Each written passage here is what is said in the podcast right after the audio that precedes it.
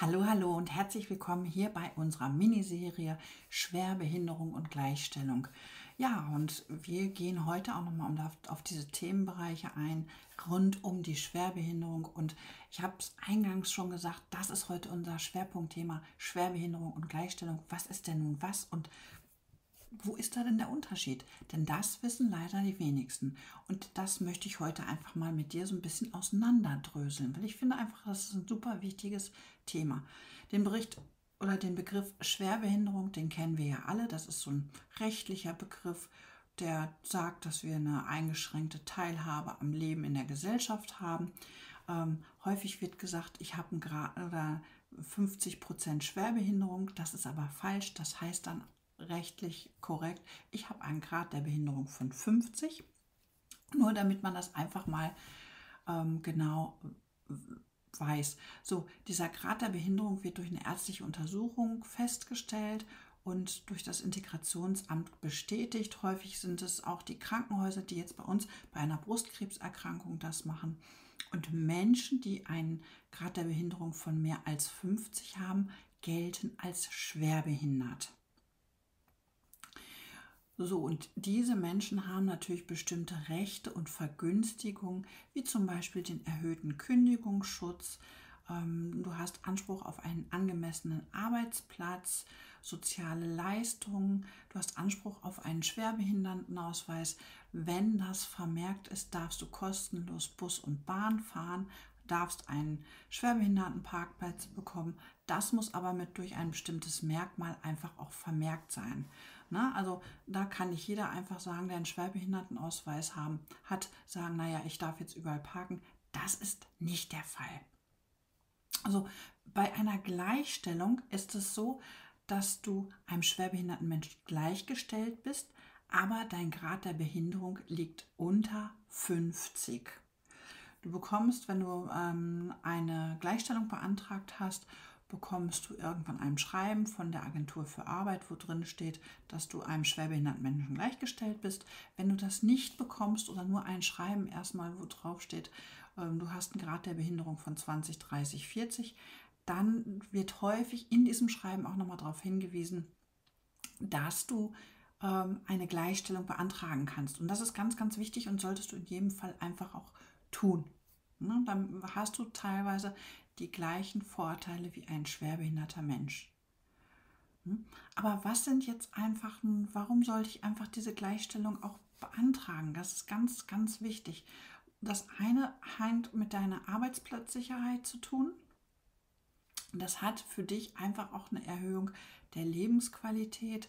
Ähm, dein, dein wirtschaftlicher Nutzen ist dann einfach noch mal ein bisschen anders, weil du wirst steuerlich auch hast du einen höheren Freibetrag dann einfach auch schon und du hast am Arbeitsplatz natürlich auch gewisse Vorteile. Schwerbehinderung und Gleichstellung sind eigentlich zwei Begriffe, die miteinander im Zusammenhang stehen, aber doch ganz, ganz andere Bedeutungen haben. Also Schwerbehinderung bezieht sich auf eine körperlich, geistige und psychische Beeinträchtigung, die eine erhebliche und dauerhafte Einschränkung der Teilhabe am Leben in der Gesellschaft zur Folge hat. So, und bei der Gleichstellung ist es so, die bezieht sich auf die Förderung und Erhaltung von Chancengleichheit und Beseitigung von Nachteilen von Personen aufgrund von Merkmalen wie Geschlecht, ethische Zugehörigkeit, Alter, Behinderung, sexuelle Orientierung und andere Faktoren. Es geht eigentlich damit, dass du wirklich ähm, die gleichen Rechte hast. Und oft ist der Zusammenhang zwischen Schwerbehinderung und Gleichstellung wirklich in den Begrifflichkeiten, wie man sie nutzt, leider Gottes schwimmend. Aber wo beantrage ich denn jetzt nun meine Schwerbehinderung und meine Gleichstellung? Du kannst das in der Regel beim Integrationsamt machen oder die würde das dann weiterleiten, wenn es jetzt keinen Schwerbehindertenausweis geben sollte. Teilweise wird es dann auch über die Agentur für Arbeit gemacht. Versorgungsämter machen das oder aber auch ähm, verschiedene Kommunen. Also es ist auch hier immer bundeslandabhängig. Hm, da muss man einfach nochmal genau schauen, welche Behörde das ist, wo du das einreichen musst. Das kann man aber ganz, ganz schnell rausbekommen. So, und ein Antrag auf Gleichstellung wird nicht bei einer Behörde gestellt, sondern es wird in diesem Falle bei der Agentur für Arbeit gestellt. Und immer geistern ja wirklich auch diese steuerlichen Vorteile, die man haben kann, haben soll angeblich, geistern da ja auch immer mit herum. Es ist in der Tat so, wer einen Mensch oder wer eine Schwerbehinderung hat, der hat eine Erhöhung des Grundfreibetrages. Ähm, das ist dann auch unterschiedlich gestaffelt. Die Pauschbeträge für ähm, Behinderten, die Pauschbeträge für behindertenbedingte Aufwendungen, die kannst du dann natürlich auch geltend machen, also Kosten für Hilfsmittel, Fahrtkosten oder oder oder. Ne? Also ähm, zusätzlich kannst du auch noch ähm, bis zu 1280 Euro Stand heute geltend machen. Das ist so die Höchstsumme. Das ist natürlich auch immer abhängig vom Grad der Behinderung. So mit einer Gleichstellung ähm, gibt es keine speziellen, spezifischen Vorteile, um da steuerlich besser zu stehen. Ne?